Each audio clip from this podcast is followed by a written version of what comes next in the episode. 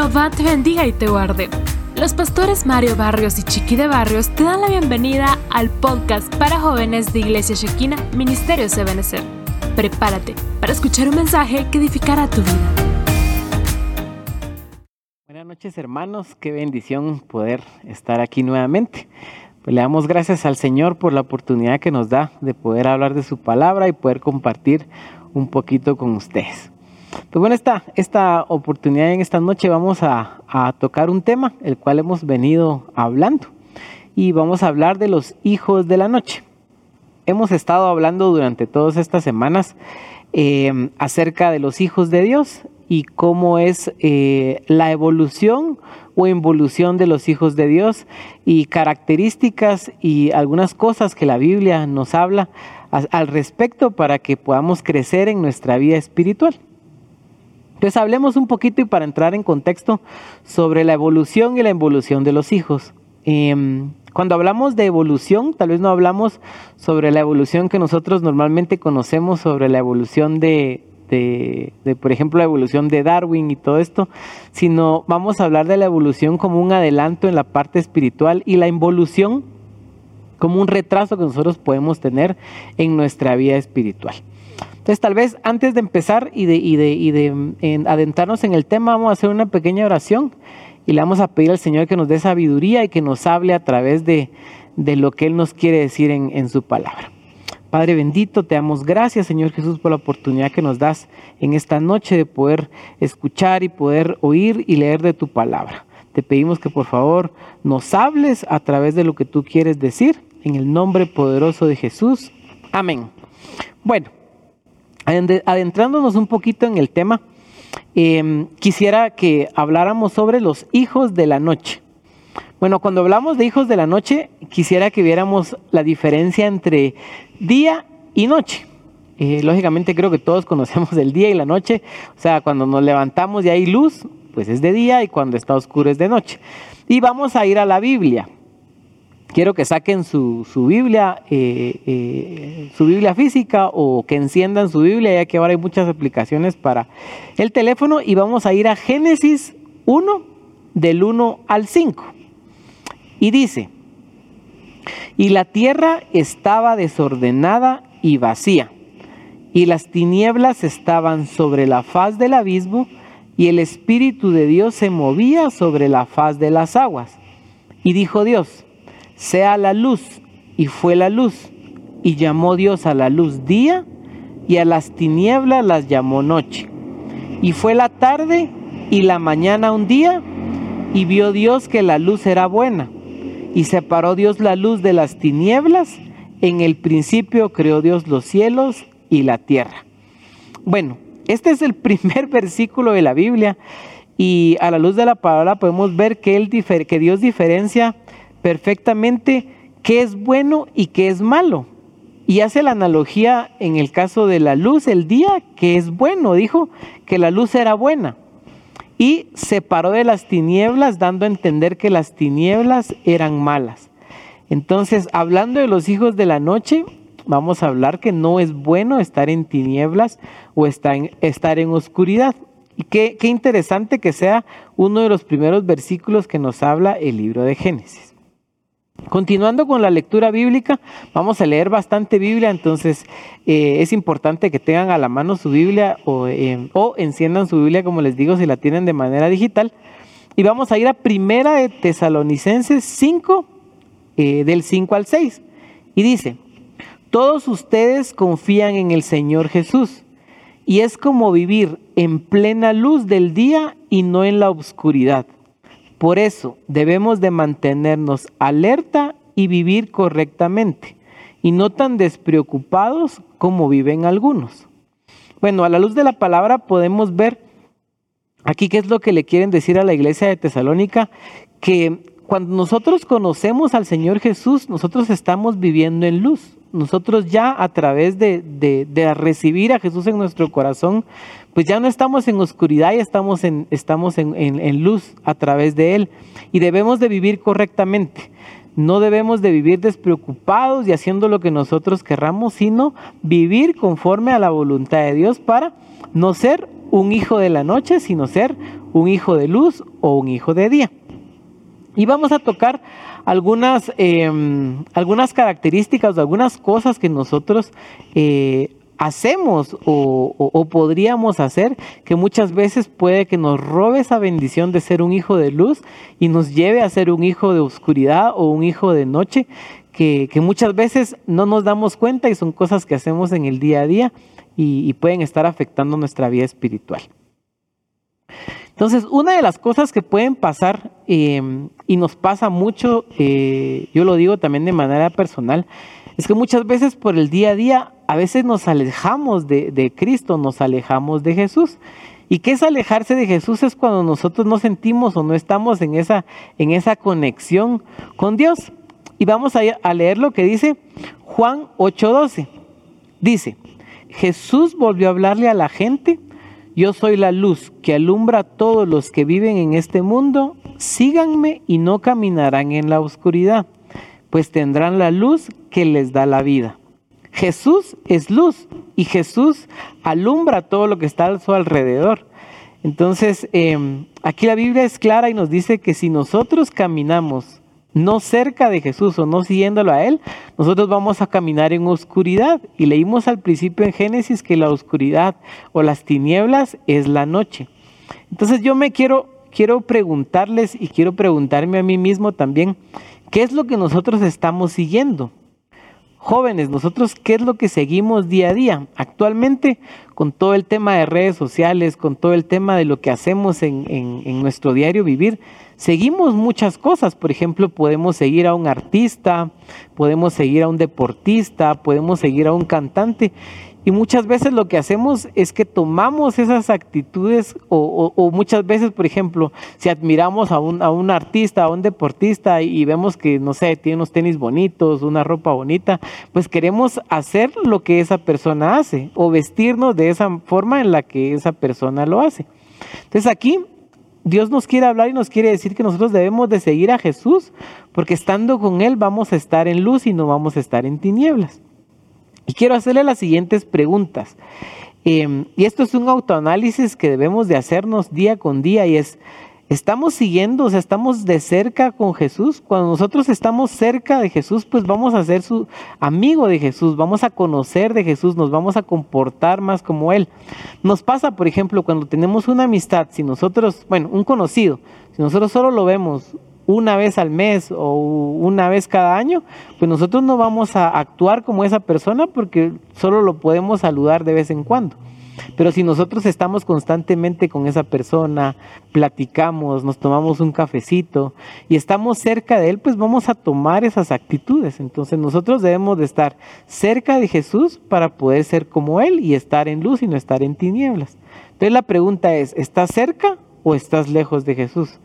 Hay un, hay un, hay un dicho que dice, o sea, em, que hay que estar cerca para estar, para estar calientito. Es como con, una, como con una chimenea, ¿verdad? Si estás cerca, estás calientito y si estás lejos, pues vas a estar frío. Em, hay actualmente en la vida y en la vida de los jóvenes hay muchas distracciones. Entonces hay que tener mucho cuidado en no caer en esa trampa diabólica del poner las, muchas cosas antes de, las cosas de Dios. Por ejemplo, em, no sé cómo estás con tu tiempo devocional, si todos los días eh, te acercas en un tiempo al buscar al Señor o prefieres, por ejemplo, ver una serie em, o jugar un juego de, de, video o hacer algo que realmente no, no le agrada al Señor antes de, de estar con Él. Entonces es importante que todas esas distracciones las quitemos y tengamos un tiempo para poder estar eh, cerca del Señor, cerca de Jesús y conocerlo más día a día. Otra de las cosas que pueden distraernos un poquito eh, y no estar cerca de Dios es, estás leyendo tu Biblia. Nosotros debemos de tener todos los días un tiempo en donde debemos de agarrar nuestra Biblia, un tiempo devocional, ya sea en la mañana, al mediodía, en la tarde, donde leamos aunque sea un pedacito de la Biblia la Biblia y Dios nos habla a través de su palabra por medio de la Biblia y muchas veces no lo hacemos. Eh, preferimos hacer algunas otras cosas en lugar de, de, tomar ese libro sagrado y de poder entender y que Dios nos hable a través de ello. Entonces yo te exhorto a que todos los días trates de buscar un tiempo y de buscar y de leer la palabra de Dios. Ahora hay tantas aplicaciones, hay tantas formas de leer la Biblia, ya no es, ya no es un tema inaccesible y debemos de dar gracias a Dios que en países como, como Guatemala pues no hay, no hay normativas que nos prohíban pues leer la palabra. Hay países bien delicados, por ejemplo, donde no podemos ni siquiera descargar aplicaciones o gente que no tiene acceso a, poder, a poder leerla. Entonces, ahora que podemos es importante leerla y no solo leerla, sino también estudiarla, porque Dios tiene muchas cosas que quiere hablarnos a través de, de su palabra. Otras cosas importantes también y preguntas que yo me hago y, que quisiera hacerles a ustedes es, ¿nos estamos congregando? Ahora con todo este tema de pandemia que ya van pasando casi dos años, muchas personas y muchos jóvenes se acomodaron eh, ahora, por ejemplo, aquí en, la iglesia hay dos servicios, un servicio en la mañana, un servicio en la tarde, y hay servicio los miércoles, pero muchas veces, ay no, es que lo que pasa es que en la mañana es muy temprano, prefiero quedarme bien emponchadito en mi, en mi casa y voy a ver desde ahí el servicio, voy a ver el culto desde ahí. O incluso ya les gusta ver solo en, el teléfono los servicios. La verdad es que es importante, la Biblia nos exhorta a que también nosotros nos congreguemos. Es importante, gracias a Dios, pues Dios nos ha, guardado, nos ha cuidado de todo lo que ha pasado, pero es importante que, se, que nos congreguemos y que estemos al servicio del Señor en la iglesia. Y tal vez el punto más importante también y preguntas que yo me hago es, ¿estamos orando? ¿Estás orando? O sea, tienes un tiempo aparte de tu tiempo devocional donde tú estudias la palabra, escudriñas lo que Dios quiere hablar. Estás orando con Dios, tienes una comunicación con Dios.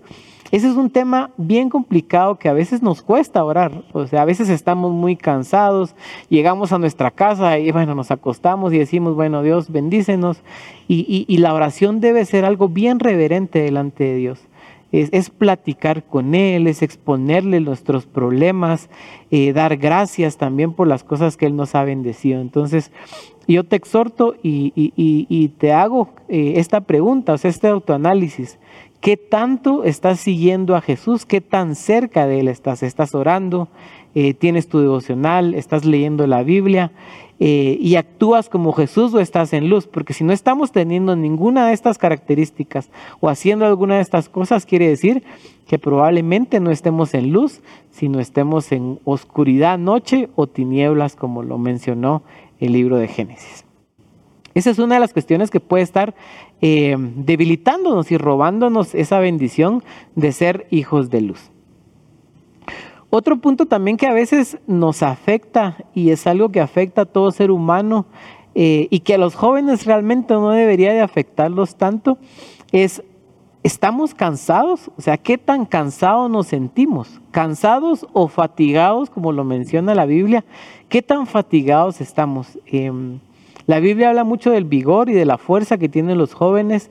Em, y bueno, actualmente yo he visto jóvenes que son mucho más jóvenes que yo y los veo siempre cansados, los veo siempre sin ganas de hacer nada, que solo quieren estar en su cuarto, solo quieren estar eh, acostados. Y la verdad es que Dios y Jesús no quieren eso, e, ellos quieren que nosotros estemos activos y que, y que tomemos fuerzas de Él y que sigamos adelante.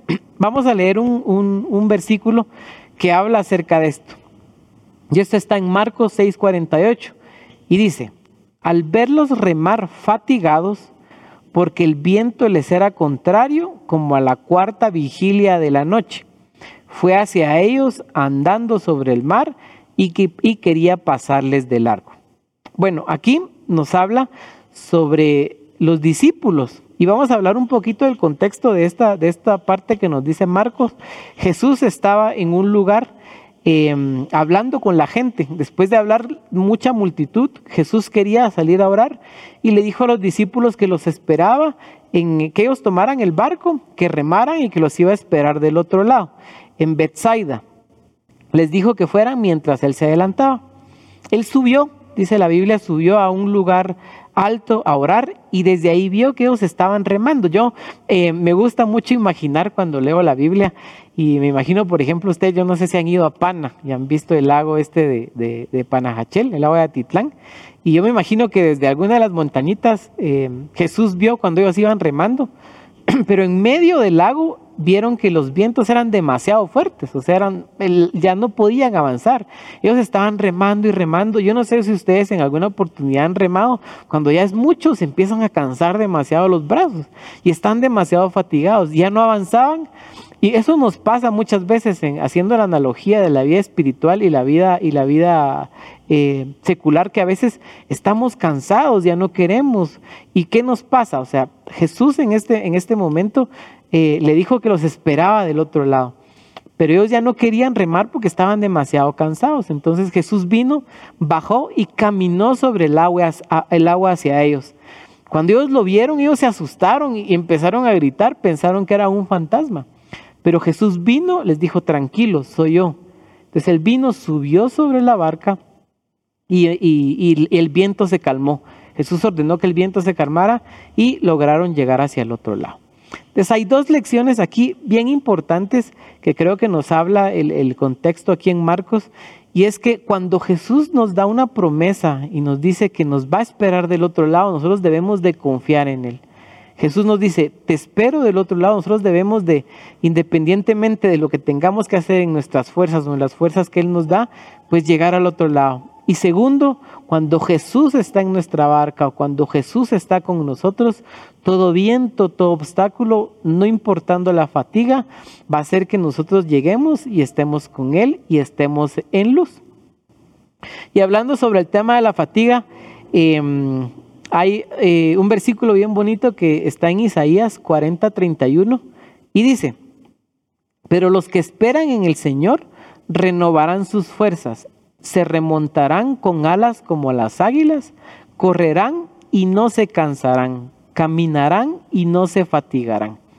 Qué bonito porque aquí nos habla el Señor y muchas veces en muchos versículos habla sobre el cansancio. Cuando nosotros estamos cansados no queremos hacer nada.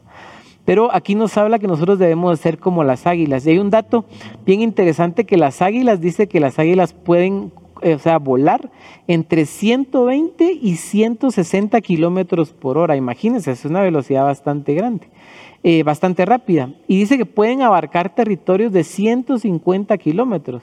Es más o menos la distancia entre, por ejemplo, el Shela a más o menos Tecpan. Entonces, imagínense, es una distancia bastante grande. Y el Señor nos habla de que nosotros podemos tener esas fuerzas y nos vamos a renovar en Él si nosotros esperamos en, en su voluntad y en el Señor. Entonces es importante que nosotros tengamos fuerzas y no nos dejemos fatigar, volviendo a mencionar, para que no nos roben esa bendición de poder ser hijos de luz y no ser hijos de noche. Continuando con las características y, cosas que muchas veces hacemos, y todo esto puede orillarnos a robarnos la bendición de, ser hijos de luz em, y a no ser hijos de noche, eh, está el tema del servicio. Y vamos nuevamente a, las actitudes de las cosas que hacemos y al autoanálisis que debemos de hacernos. ¿Actualmente estás sirviendo? ¿Estás sirviendo en tu iglesia? ¿Estás sirviendo en la iglesia? Por ejemplo, aquí en la iglesia hay servicio eh, de danza para varones, de danza para, para damas, Em, está el servicio, eh, por ejemplo, del ministerio de video. Hay tantos servicios que nosotros podemos hacer dentro de la iglesia. Entonces yo te pregunto, ¿estás sirviendo o solo estás siendo un espectador? Eh, nosotros como jóvenes debemos de tener un corazón dispuesto para poder servir al Señor. Ese servicio al Señor, ¿qué va a pasar y qué va a transformar en nuestra vida? Va a ser que nosotros eh, amemos más al Señor, querramos servirle, querramos estar más cerca de Él. Entonces es importante el servicio dentro de nuestra iglesia y el servicio al Señor y debemos de hacerlo, debemos de anhelarlo, porque el anhelarlo va a hacer que nosotros nos acerquemos más a Dios y estemos más cerca de Él para evitar caer en, ser hijos de noche. Y hablando sobre el tema del servicio, em, en Lucas 2.37 eh, hay una historia de una viuda y dice, y después de viuda hasta los 84 años, Nunca se alejaba del templo, sirviendo noche y día con ayunos y oraciones. Em, ¿Qué nos quiere decir aquí Dios em, en esto? Que el ejemplo de la señora ya era grande, o sea, después de viuda era de 84 años. Imagínense una viejita de 84 años sirviendo día y noche, dice, o sea, sirviendo mucho tiempo. El día tiene 24 horas. Y muchas veces nosotros como jóvenes no queremos ni venir al culto un par de horas. Entonces es importante y Dios exige también que nosotros nos esforcemos, que seamos valientes y que tengamos también esa actitud de servicio y que todas esas fuerzas de juventud eh, pues sean al servicio de Él y que podamos estar eh, siempre dispuestos para servir. Bueno, em, también tenemos otro punto ahí y es muchas veces bueno, ya hablamos del, del, cansancio, ya hablamos del servicio, ya hablamos de varias cositas que pueden estarnos eh, poniendo en contra de ser hijos de luz y eh, ponernos en peligro nuestra vida espiritual. Y vamos a hablar un poco de los afanes. Y, y tocando el tema, vamos a hablar específicamente del afán a las riquezas o el afán a las cosas materiales. El afán, ¿qué es el afán? El afán es aquella preocupación, aquellas ganas de querer hacer algo, eh, aquel afán de, bueno, de quiero estar, quiero, quiero poner. Y muchas veces como jóvenes, bueno, hay una, hay las últimas dos generaciones, la parte de la generación millennial y la parte de la centennial, son muy desesperados, son muy afanados, quieren hacer todo ya, quieren ponerlo todo de una u otra manera. Ha pasado y en el ejemplo, por ejemplo, en mi trabajo hay muchas personas que entran a un puesto de trabajo, eh, logran conseguir un trabajo bonito y a los dos, tres meses ya se quieren cambiar, ya quieren hacer alguna otra cosa. Y, el afán, y el afán, y el afán, y el afán, y el afán no es bueno. Em, hablando del afán de las cosas materiales o de las riquezas, vamos a leer lo que dice en Lucas 12:20. Dice, pero Dios le dijo, necio, esta misma noche te reclamarán el alma y ahora, ¿para quién será lo que has provisto? Hablando del contexto aquí, el Señor Jesús está hablando con personas que le están consultando sobre qué van a hacer con sus cosas materiales, eh, sobre qué va a pasar con su riqueza. Entonces Jesús les dice, pues que no sean necios, o sea, que no estén insistiendo en cosas que no tienen valor y que son cosas que se van a quedar en esta tierra.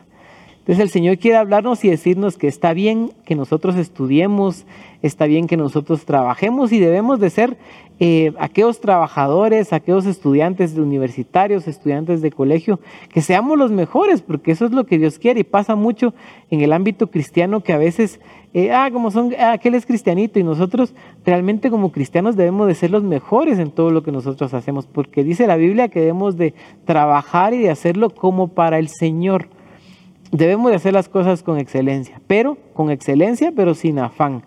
Entonces muchas veces nosotros nos preocupamos por, afanarnos en muchas cosas, por hacer miles de cosas y no nos enfocamos realmente en las cosas que son importantes, que son las cosas de arriba y son las cosas del cielo y las cosas que, Jesús quiere ponernos.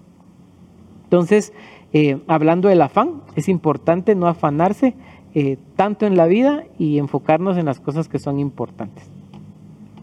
Otra cosa que también eh, puede afectarnos en nuestra vida, en nuestra vida espiritual y puede hacernos caer y perder esa bendición de hijos de luz, es que muchas veces podemos tropezar. ¿Y qué es tropezar? O sea, a veces vamos caminando, yo no sé si les ha pasado, que a veces va uno caminando y por no ver, o en la noche, por ejemplo, a veces no sé si les da hambre y de repente quieren bajar a la refri a traer algo van en la noche en la oscuridad y por no despertar a la gente o por no despertar a su familia, no hacen ruido, ¡fum! se caen en las escaleras o, hay algún algo tirado, algún juguete, algún algo que se haya dejado ahí y ¡fum! el tropiezo. El problema del tropiezo es que nosotros caemos y cuando caemos podemos lastimarnos.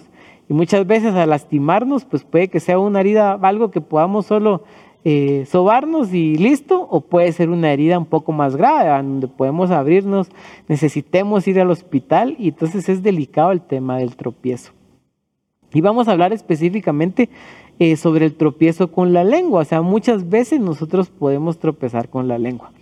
Y vamos a hablar algo que dice un consejo que nos da Proverbios, en Proverbios 21, 23 dice, el que guarda su boca y su lengua, guarda su alma de la angustia. ¿Qué quiere decir esto? Que muchas veces em, nosotros debemos de cuidar lo que nosotros decimos, porque podemos tropezar con las palabras que nosotros eh, hablamos o decimos, ¿verdad? Murmuramos muchas veces, o mentimos, o hacemos, o decimos con nuestra boca eh, cosas que no son correctas. Entonces el poder que tiene también la, boca y las palabras es, es un tema que debemos de analizar y de pedirle a Dios que controle. También en Juan 11, del 9 al 10 dice, Jesús respondió, no hay 12 horas en el día, si alguno anda en el día no tropieza, porque ve la luz de este mundo, pero si alguno anda de noche, tropieza, porque la luz no está en él. Entonces Jesús es bien, es bien, es bien explícito en varios versículos y nos dice que nosotros debemos de estar en claridad, en algo donde nosotros podamos ver y no en tinieblas o en noche, porque si estamos en noche y en tinieblas, pues no vamos a ver y podemos tropezarnos. Entonces mucho cuidado eh, en este aspecto con lo que hablamos, con lo que decimos, eh, para no tropezar en nuestra vida espiritual. Y bueno, ya para ir eh, aterrizando, em, vamos a hablar también sobre, eh, muchas veces hablando siempre del, tema de, lo que decimos, eh, también nosotros, eh, y hay varios versículos ahí que hablan sobre la mentira. Y hay un versículo que está en Mateo 28, 13, que dice, diciendo, decid esto, sus discípulos vinieron de noche y robaron el cuerpo mientras nosotros dormíamos. Hablando del contexto de esta parte, era cuando Jesús eh, resucitó. Eh, bueno, dejaron a dos soldados cuidando, el, eh, cuidando la, tumba de Jesús. un ángel vino en la noche, dejó atónitos a los soldados, ellos no se dieron cuenta qué pasó, pero Jesús había resucitado. Cuando los soldados regresaron con los sacerdotes, los sacerdotes no creían, ellos vinieron y tramaron un gran plan para, incluso les pagaron dinero a los soldados para que ellos dijeron que los discípulos habían llegado y sacado el cuerpo. Entonces, todas estas cosas, mentir muchas veces eh, y en la mayoría de veces no es bueno. Jesús no quiere que nosotros estemos mintiendo, que nosotros eh, tengamos en nuestra boca esta parte de la mentira y mucho menos que en nuestro corazón planeemos la mentira. Entonces, todas estas cosas, el mentir y todo esto puede también quitarnos la bendición de ser un hijo de luz y llegar a ser un hijo de, de obscuridad. Entonces, tal vez yo quisiera eh, dar una pequeña reflexión de todo lo que hablamos, de, de las pequeñas características y cosas que, estuvimos platicando sobre el, debemos congregarnos, el debemos de tener un tiempo devocional con Dios, el no debemos de mentir, eh, el, no debemos de tratar de evitar eh, de tropezar es que si nosotros ya conocemos a Jesús, o sea, nosotros ya vimos la luz, porque dice que Jesús es la luz del mundo, nosotros ya no estamos en tinieblas y ya no estamos en noche. Entonces, si tú, si tú ya lograste ver esa luz preciosa, ya tienes esa luz en tu corazón, debemos de, evitar y no debemos de permitir que, que nos roben esos galardones maravillosos y ese galardón maravilloso de ser hijo de Dios. Entonces tal vez quisiera que ahí en tu casa cerraras tus ojitos y vamos a pedirle a Dios que Él pueda eh, bendecir nuestra vida, que nos pueda mostrar qué cosas necesitamos arreglar, qué cosas necesitamos evitar para poder ser eh, hijos de luz y no ser hijos de, de noche.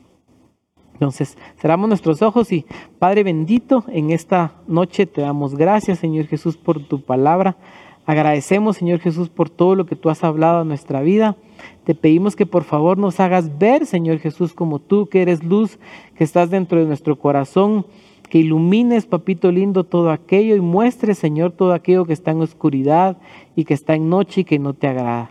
Te pedimos que por favor tú bendigas nuestra vida y nos ilumines, papito lindo, que nos ayudes, Señor, y que pongas ese querer como el hacer para hacer tu voluntad. En el nombre poderoso de Jesús te damos gracias. Amén. Bueno, hermanos, qué bendición poder estar con ustedes en, esta noche. Que Dios les bendiga y los exhorto a que sigamos buscando al Señor eh, todos los días. Bendiciones.